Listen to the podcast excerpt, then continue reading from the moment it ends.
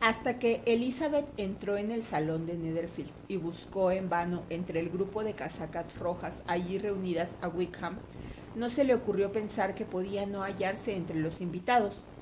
La certeza de encontrarlo le había hecho olvidarse de lo que con razón la habría alarmado. Se había acicalado con más esmero que de costumbre y estaba preparada con el espíritu muy alto para conquistar todo lo que permaneciese indómito en su corazón, confiando que era el mejor galardón que podría conseguir en el curso de la velada pero en un instante le sobrevino la horrible sospecha de que Wickham podía haber sido omitido de la lista de oficiales invitados de Bingley para complacer a Darcy. Ese no era exactamente el caso. Su ausencia fue definitivamente confirmada por el señor Denny, a quien Lydia se dirigió ansiosamente y quien les contó que el señor Wickham se había visto obligado a ir a la capital para resolver unos asuntos el día antes y no había regresado todavía con una sonrisa significativa añadió, no creo que esos asuntos le hubiesen retenido precisamente hoy, si no hubiese querido evitar encontrarse aquí con cierto caballero. Lidia no oyó estas palabras, pero Elizabeth sí. Aunque su primera sospecha no había sido cierta, Darcy era igualmente responsable de la ausencia de Wickham. Su antipatía hacia el primero se exasperó de tal modo que apenas pudo contestar con cortesía a las amables preguntas que Darcy le hizo al acercarse a ella poco después. Cualquier atención o tolerancia hacia Darcy significaba una injuria para Wickham. Decidió no tener ninguna conversación con Darcy y se puso de un humor que ni siquiera pudo disimular al hablar con Bingley, pues su ciega parcialidad la irritaba. Pero el mal humor no estaba hecho para Elizabeth, y a pesar de que estropearon todos sus planes para la noche, se le pasó pronto. Después de contarle sus penas a Charlotte Lucas, a quien hacía una semana que no veía, pronto se encontró con ánimo para transigir con todas las rarezas de su primo y se dirigió a él. Sin embargo, los dos primeros bailes le devolvieron la angustia. Fueron como una penitencia. El señor Collins, torpe y solemne, disculpándose en vez de atender al compás, y perdiendo el paso sin darse cuenta, le daba toda la pena y la vergüenza que una pareja desagradable puede dar en un par de bailes. Librarse de él fue como alcanzar el éxtasis. Después tuvo el alivio de bailar con un oficial con el que pudo hablar del señor Wickham, enterándose de que todo el mundo le apreciaba. Al terminar este baile, volvió con Charlotte Lucas y estaban charlando cuando de repente se dio cuenta de que el señor Darcy se había acercado a ella y le estaba pidiendo el próximo baile. La cogió tan de sorpresa que sin saber qué hacía aceptó. Darcy se fue acto seguido y ella, que se había puesto muy nerviosa, se quedó allí, deseando recuperar la calma. Charlotte trató de consolarla. A lo mejor lo recuerdas encantador. No lo quiera Dios. Esa sería la mayor de todas las desgracias. Encontrar encantador a un hombre que debe ser odiado, no me desees tanto mal. Cuando se reanudó el baile, Darcy se le acercó para tomarla de la mano, y Charlotte no pudo evitar advertirle al oído que no fuera una tonta, y que no dejase que su capricho por Wickham le hiciese parecer antipática a los ojos de un hombre que valía diez veces más que él. Elizabeth no contestó. Ocupó su lugar en la pista, asombrada por la dignidad que le otorgaba el hallarse frente a frente con Darcy, leyendo en los ojos de todos sus vecinos el mismo asombro al contemplar el acontecimiento. Estuvieron un rato sin decir palabra. Elizabeth empezó a pensar que el silencio iba a durar hasta el final de los dos bailes. Al principio estaba decidida a no romperlo, cuando de pronto pensó que el peor castigo para su pareja sería obligarle a hablar, e hizo una pequeña observación sobre el baile. Darcy contestó y volvió a quedarse callado. Después de una pausa de unos minutos, Elizabeth tomó la palabra por segunda vez y le dijo, Ahora le toca a usted decir algo, señor Darcy. Yo ya he hablado del baile y usted debería hacer algún comentario sobre las dimensiones del salón y sobre el número de parejas. Él sonrió y le aseguró que diría todo lo que ella desease escuchar. Muy bien, no está mal esa respuesta de momento. Quizá poco a poco me convenza de que los bailes privados son más agradables que los públicos, pero ahora podemos permanecer callados. ¿Acostumbra usted a hablar mientras baila? Algunas veces. Es preciso hablar un poco, ¿no cree?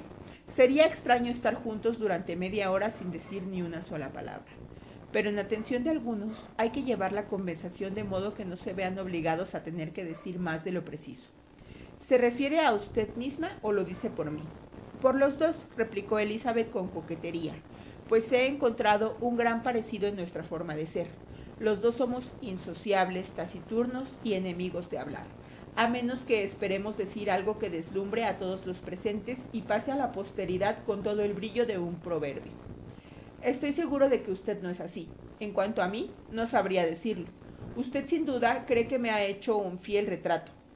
No puedo juzgar mi propia obra. Él no contestó, y parecía que ya no abrirían la boca hasta finalizar el baile. Cuando él le preguntó si ella y sus hermanas iban a menudo a Meriton, Elizabeth contestó afirmativamente e incapaz de resistir la tentación, añadió, Cuando nos encontró usted el otro día, acabábamos precisamente de conocer a un nuevo amigo. El efecto fue inmediato. Una intensa sombra de arrogancia oscureció el semblante de Darcy, pero no dijo una palabra. Elizabeth, aunque reprochándose a sí misma su debilidad, prefirió no continuar.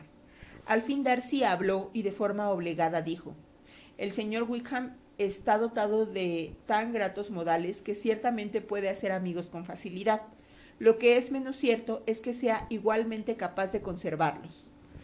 Él ha tenido la desgracia de perder su amistad, dijo Elizabeth enfáticamente, de tal forma que sufrirá por ello toda su vida. Darcy no contestó y se notó que estaba deseoso de cambiar el tema.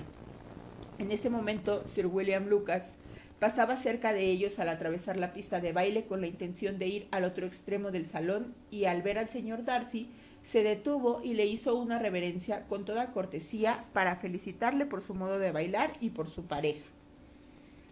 Estoy sumamente complacido, mi estimado señor. Tan excelente modo de bailar no se ve con frecuencia. Es evidente que pertenece usted a los ambientes más distinguidos. Permítame decirle, sin embargo, que su bella pareja en nada desmerece de usted, y que espero volver a gozar de este placer, especialmente cuando cierto acontecimiento muy deseado, querida Elizabeth, mirando a Jane y a Bingley, tenga lugar. ¿Cuántas felicitaciones habrá entonces? Apelo al señor Darcy, pero no quiero interrumpirle, señor me agradecerá que no lo prive más de la cautivadora conversación de esta señorita, cuyos hermosos ojos me están también recriminando. Darcy apenas escuchó esta última parte de su discurso, pero la alusión a su amigo apareció impresionarle mucho, y con una grave expresión dirigió la mirada hacia Bingley y Jane, que bailaban juntos. No obstante, se sobrepuso en breve y volviéndose hacia Elizabeth dijo la interrupción de Sir William me ha hecho olvidar de qué estábamos hablando. Creo que no estábamos hablando. Sir William no podría haber interrumpido a otra pareja en todo el salón que tuviese menos que decirle el uno al otro. Ya hemos probado con dos o tres temas sin éxito. No tengo ni idea de qué podemos hablar ahora. ¿Qué piensa de los libros? le preguntó él sonriendo. Los libros. Oh, no. Estoy segura de que no leemos nunca los mismos o por lo menos no sacamos las mismas impresiones. Lamento que piense eso, pero si así fuera, de cualquier modo, no nos faltaría tema. Podemos comprobar nuestras diversas opiniones. No, no puedo hablar de libros en un salón de baile. Tengo la cabeza ocupada con otras cosas. En estos lugares no piensa nada más que en el presente, ¿verdad? dijo él con una mirada de duda. Sí, siempre, contestó ella sin saber lo que decía, pues se le había ido el pensamiento a otra parte, según demostró al exclamar de, repentinamente. Recuerdo haberle oído decir en una ocasión que usted raramente perdonaba, que cuando había concebido un resentimiento le era imposible aplacarlo. Supongo, por lo tanto, que será muy cauto en concebir resentimientos. Efectivamente, contestó Darcy con voz firme. ¿Y no se deja cegar alguna vez por los prejuicios? Espero que no. Los que no cambian nunca de opinión deben cerciorarse bien antes de juzgar. ¿Puedo preguntarle cuál es la intención de estas preguntas? Conocer su carácter, sencillamente, dijo Elizabeth, tratando de encubrir su seriedad. Estoy intentando descifrarlo. ¿Y a qué conclusiones ha llegado? A ninguna, dijo meneando la cabeza. He oído cosas tan diferentes de usted que no consigo aclararme. Reconozco, contestó él con gravedad, que las opiniones acerca de mí pueden ser muy diversas, y desearía, señorita Bennet, que no esbozase mi carácter en este momento, porque tengo razones para temer que el resultado no reflejaría la verdad. Pero si no lo hago ahora, puede que no tenga otra oportunidad. De ningún modo desearía impedir cualquier satisfacción suya, repuso él fríamente. Elizabeth no habló más y terminando el baile se separaron en silencio, los dos insatisfechos, aunque en distinto grado, pues en el corazón de Darcy había un poderoso sentimiento de tolerancia hacia ella, lo que hizo que pronto la perdonara y concentrase toda su ira contra otro. No hacía mucho que se habían separado, cuando la señorita Bingley se acercó a Elizabeth y con una expresión de amabilidad y desdén a la vez le dijo, Así que, señorita Elisa, está usted encantada con el señor Wickham. Me he enterado por su hermana que me ha hablado de él y me ha hecho mil preguntas. Me parece que ese joven se olvidó de contarle, entre muchas otras cosas, que es el hijo del viejo Wickham, el último administrador del señor Darcy. Déjeme que le aconseje como amiga que no se fíe demasiado de todo lo que le cuente, porque eso de que el señor Darcy le trató mal es completamente falso. Por el contrario, siempre ha sido extraordinariamente amable con él, aunque George Wickham se ha portado con el señor Darcy de la manera más infame. No conozco los pormenores, pero sé muy bien que el señor Darcy no es de ningún modo el culpable, que no puede soportar ni oír el nombre de George Wickham, y que aunque mi hermano consideró que no podía evitar incluirlo en la lista de oficiales invitados, él se alegró enormemente de ver que él mismo se había apartado de su camino. El mero hecho de que haya venido aquí al campo es una verdadera insolencia y no logro entender cómo se ha atrevido a hacerlo. La compadezco, señorita Elisa, por este descubrimiento de la culpabilidad de su favorito, pero en realidad, teniendo en cuenta su origen, no se podría esperar nada mejor. Su culpabilidad y su origen parece que son para usted la misma cosa, le dijo Elizabeth encolerizada, porque de lo peor que le he oído acusarle es de ser hijo del administrador del señor Darcy, y de eso puedo asegurárselo, ya me había informado él. Le ruego que me disculpe, replicó la señorita Bingley, dándose la vuelta con desprecio. Perdone mi entrometimiento, fue con la mejor intención. Insolente, dijo Elizabeth para sí. Estás muy equivocada si piensas que influirás en mí con tan mezquino ataque. No veo en él más que tu terca ignorancia y la malicia de Darcy. Entonces miró a su hermana mayor, que se había arriesgado a interrogar a Bingley sobre el mismo asunto. Jane le devolvió la mirada con una sonrisa tan dulce, con una expresión de felicidad y de tanta satisfacción, que indicaban claramente que estaba muy contenta de lo ocurrido durante la velada. Elizabeth leyó al instante sus sentimientos y en un momento toda la solicitud hacia Wickham su odio contra los enemigos de éste y todo lo demás desaparecieron ante la esperanza de que Jane se hallase en el mejor camino hacia su felicidad. Quiero saber, dijo Elizabeth, tan sonriente como su hermana, lo que has oído decir del señor Wickham. Pero quizá ha estado demasiado ocupada con cosas más agradables para pensar en una tercera persona. Si así ha sido, puedes estar segura de que te perdona. No, contestó Jane. No me he olvidado de él, pero no tengo nada grato que contarte. El señor Bingley no conoce toda la historia e ignora las circunstancias que tanto han ofendido al señor Darcy, pero responde de la buena conducta, de la integridad y de la honradez de su amigo, y está firmemente convencido de que el señor Wickham ha recibido más atenciones del señor Darcy de las que ha merecido. Y siento decir que, según el señor Bingley y su hermana, el señor Wickham dista mucho de ser un joven respetable, me temo que haya sido imprudente y que tenga bien merecido el haber perdido la consideración del señor Darcy. ¿El señor Bingley no conoce personalmente al señor Wickham? No. No lo había visto nunca antes del otro día en Meryton. De modo que lo que sabe es lo que el señor Darcy le ha contado. Estoy satisfecha. ¿Y qué dice de la rectoría? No recuerda exactamente cómo fue, aunque se lo ha oído contar a su amigo más de una vez pero cree que le fue legada solo condicionalmente. No pongo en duda la sinceridad del señor Bingley, dijo Elizabeth acaloradamente, pero perdona que no me convenzan sus afirmaciones. Hace muy bien en defender a su amigo, pero como desconoce algunas partes de la historia y lo único que sabe se lo ha dicho él, seguiré pensando de los caballeros lo mismo que pensaba antes. Dicho esto, ambas hermanas iniciaron otra conversación mucho más grata para las dos. Elizabeth oyó encantada las felices, aunque modestas esperanzas que Jane abrigaba respecto a Bingley, y le dijo todo lo que pudo para alentar su confianza. Al unírseles el señor Bingley, Elizabeth se retiró y fue a hablar con la señorita Lucas, que le preguntó si le había agradado su última pareja. Elizabeth casi no tuvo tiempo de contestar, porque allí se les presentó Collins, diciéndoles entusiasmado que había tenido la suerte de hacer un descubrimiento importantísimo. He sabido, dijo, por una singular casualidad, que está en este salón un pariente cercano de mi protectora. He tenido el gusto de oír cómo el mismo caballero mencionaba a la dama que hace los honores de esta casa los nombres de su prima, la señorita de Bourgh, y de la madre de esta, Lady Catherine. ¿De qué modo tan maravilloso ocurren estas cosas?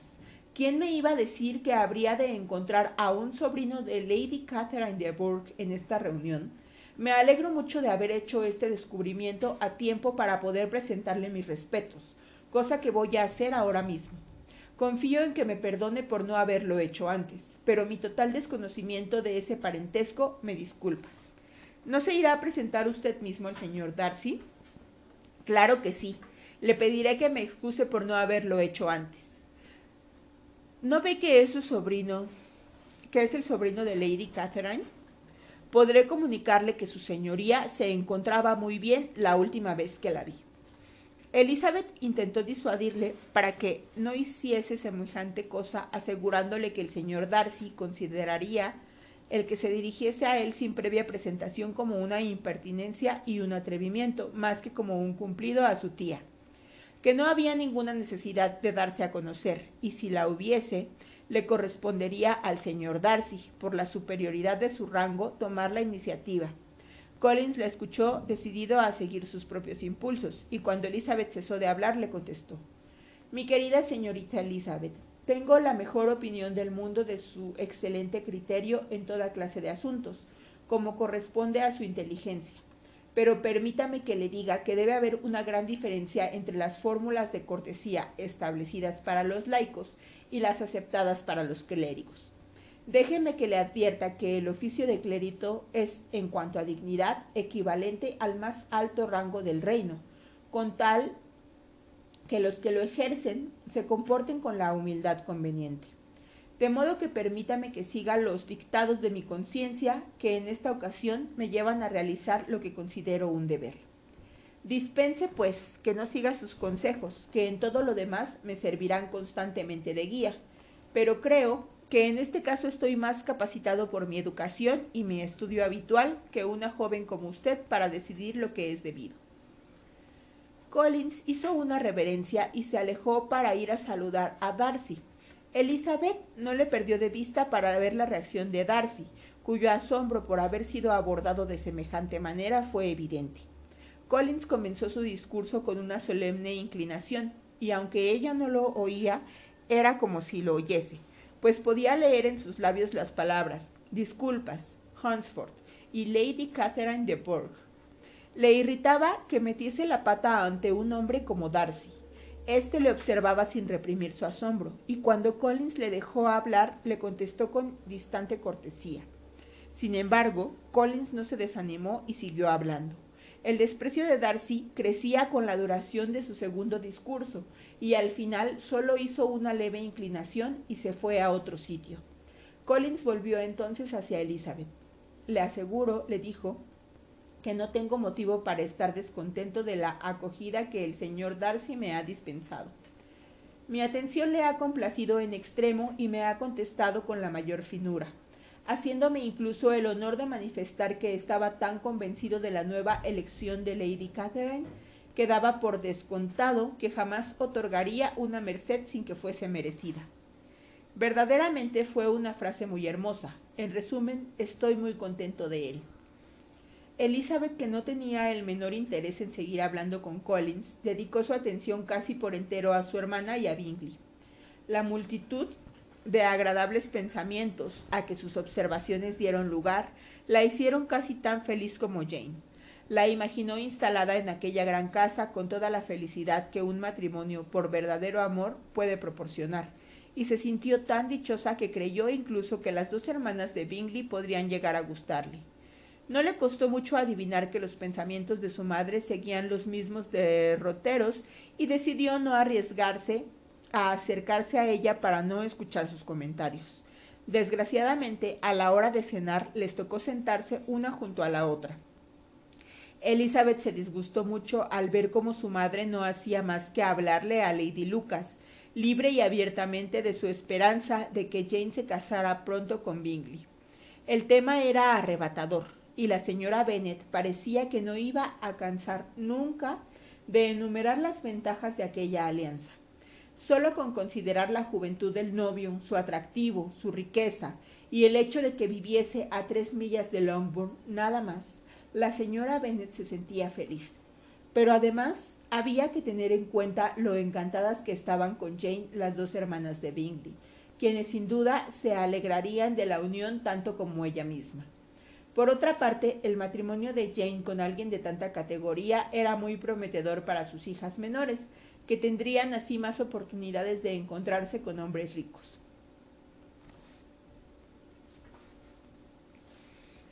Por último, era un descanso a su edad poder confiar sus hijas solteras al cuidado de su hermana y no tener que verse ella obligada a acompañarlas más que cuando le apeteciese. No había más remedio que tomarse esta circunstancia como un motivo de satisfacción, pues en tales casos así lo exige la etiqueta. Pero no había nadie que le gustase más quedarse cómodamente en casa en cualquier época de su vida. Concluyó deseando a la señora Lucas que no tardase en ser tan afortunada como ella, aunque triunfante pensaba que no había muchas esperanzas. Elizabeth se esforzó en vano en reprimir las palabras de su madre y en convencerla de que expresase su alegría un poquito más bajo, porque para mayor contrariedad notaba que Darcy, que estaba sentado enfrente de ellas, estaba oyendo casi todo.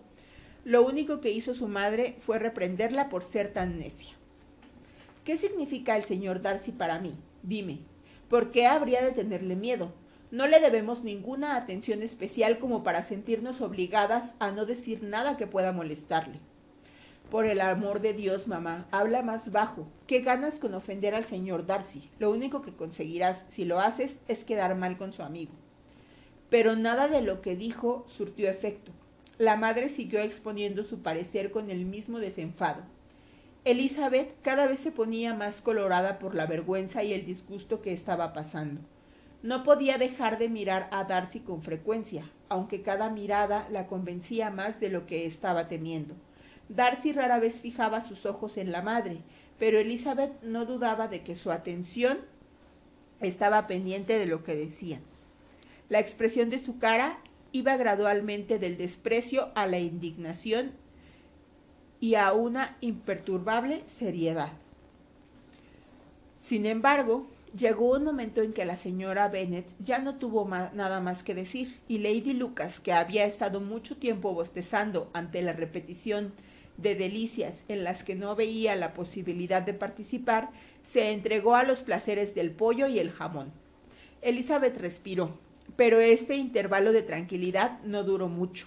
Después de la cena se habló de cantar y tuvo que pasar por el mal rato de ver que Mary, tras muy pocas súplicas, se disponía a obsequiar a los presentes su canto. Con miradas significativas y silenciosos ruegos, Elizabeth trató de impedir aquella muestra de condescendencia, pero fue inútil. Mary no podía entender lo que quería decir. Semejante oportunidad de demostrar su talento la embelezaba, y empezó su canción. Elizabeth no dejaba de mirarla con una penosa sensación. Observaba el desarrollo de desconcierto con una impaciencia que no fue recompensada al final, pues Mary, al recibir entre las manifestaciones de gratitud de su auditorio una leve insinuación para que continuase después de una pausa de un minuto, empezó otra canción. Las facultades de Mary no eran lo más a propósito para semejante exhibición Tenía poca voz y un estilo afectado. Elizabeth pasó una verdadera agonía. Miró a Jane para ver cómo lo soportaba ella, pero estaba hablando tranquilamente con Bingley. Miró a las hermanas de éste y vio que se hacían señas de burla entre ellas, y a Darcy que seguía serio e imperturbable. Miró por último a su padre implorando su intervención para que Mary no se pasase toda la noche cantando. Él cogió la indirecta, y cuando Mary terminó su segunda canción dijo en voz alta Niña, ya basta. Has estado muy bien. Nos has deleitado ya bastante. Ahora deja que se luzcan las otras señoritas. Mary, aunque fingió que no oía, se quedó un poco desconcertada. A Elizabeth le dio pena de ella y sintió que su padre hubiese dicho aquello. Se dio cuenta de que por su inquietud no había obrado nada bien. Ahora les tocaba cantar a otros. Si yo, dijo entonces Collins, tuviera la suerte de ser apto para el canto, me gustaría mucho obsequiar a la concurrencia con una romanza. Considero que la música es una distracción inocente y completamente compatible con la profesión del clérigo. No quiero decir por esto que esté bien consagrar demasiado tiempo a la música, pues hay desde luego otras cosas que atender. El rector de una parroquia tiene mucho trabajo. En primer lugar, tiene que hacer un ajuste de los diezmos que resulte beneficioso para él y no sea oneroso para su patrón. Ha de escribir los sermones, y el tiempo que le queda nunca es bastante para los deberes de la parroquia y para el cuidado y mejora de sus feligreses cuyas vidas tiene obligación de hacer lo más llevaderas posible. Y estimo, como cosa de mucha importancia, que sea atento y conciliador con todo el mundo, y en especial con aquellos a quienes debe su cargo Considero que esto es indispensable y no puede tener en buen concepto al hombre que desperdiciaría la ocasión de presentar sus respetos a cualquiera que esté emparentado con la familia de sus bienhechores. Y con una reverencia al señor Darcy concluyó su discurso pronunciando en voz alta que lo oyó la mitad del salón. Muchos se quedaron mirándolo fijamente, muchos sonrieron, pero nadie se había divertido tanto como el señor Bennet, mientras que su esposa alabó en serio a Collins por haber hablado con tanta sensatez y le comentó en un cuchicheo a Lady Lucas que era muy buena persona y extremadamente listo. A Elizabeth le parecía que si su familia se hubiese puesto de acuerdo para hacer el ridículo en todo lo posible aquella noche, no les habría sido mejor ni habrían tenido tanto éxito y se alegraba mucho de que Bingley y su hermana no se hubiesen enterado de la mayor parte del espectáculo y de que Bingley no fuese de esa clase de personas que les importa o les molesta la locura de la que hubiese sido testigo. Ya era bastante desgracia que las hermanas y Darcy hubiesen tenido la oportunidad de burlarse de su familia, y no sabía qué les resultaba más intolerable. Si el silencio, el silencioso desprecio de Darcy o las insolentes sonrisitas de las damas. El resto de la noche transcurrió para ella sin el mayor interés. Collins la sacó de quicio con su empeño en no separarse de ella, aunque no consiguió convencerla de que bailase con él otra vez. Le impidió que bailase con otros. Fue inútil que le rogase que fuese a charlar con otras personas y que se ofreciese para presentarle a algunas señoritas de la fiesta. Collins aseguró que el bailar le tenía sin cuidado y que su principal deseo era hacerse agradable a sus ojos con delicadas intenciones, por lo que había decidido estar a su lado toda la noche. No había nada que discutir ante tal proyecto. Su amiga, la señorita Lucas, fue la única que la consoló, sentándose a su lado con frecuencia y desviando hacia ella la conversación de Collins. Por lo menos así se vio libre de Darcy, que aunque a veces se hallaba a poca distancia de ellos, completamente desocupado, no se acercó a hablarles. Elizabeth lo atribuyó al resultado de sus alusiones a Wickham y se alegró de ello. La familia de Longhorn fue la última en marcharse. La señora Bennet se las arregló para que tuviesen que esperar por los carruajes hasta un cuarto de hora después de haberse ido todo el mundo, lo cual les permitió darse cuenta de las ganas que tenían algunos de los miembros de la familia Bingley de que desapareciesen. La señora Hurst y su hermana apenas abrieron la boca para otra cosa que para quejarse de cansancio. Se les notaba impacientes por quedarse solas en la casa. Rechazaron todos los intentos de conversación de la señora Bennet y la animación decayó, sin que pudieran elevarla los largos discursos de Collins felicitando a Bingley y a sus hermanas por la elegancia de la fiesta y por la hospitalidad y fineza con que habían tratado a sus invitados. Darcy no dijo absolutamente nada. El señor Bennet, tan callado como él, disfrutaba de la escena. Bingley y Jane estaban juntos y un poco separados de los demás, hablando el uno con el otro.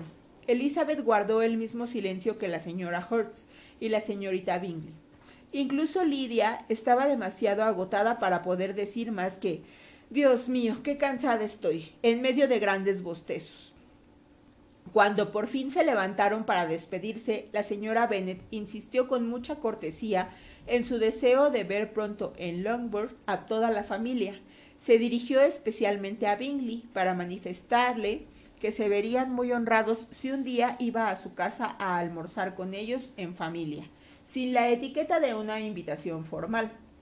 Bingley se lo agradeció encantado y se comprometió en el acto a aprovechar la primera oportunidad que se le presentase para visitarles. A su regreso de Londres, a donde tenía que ir al día siguiente, aunque no tardaría en estar de vuelta.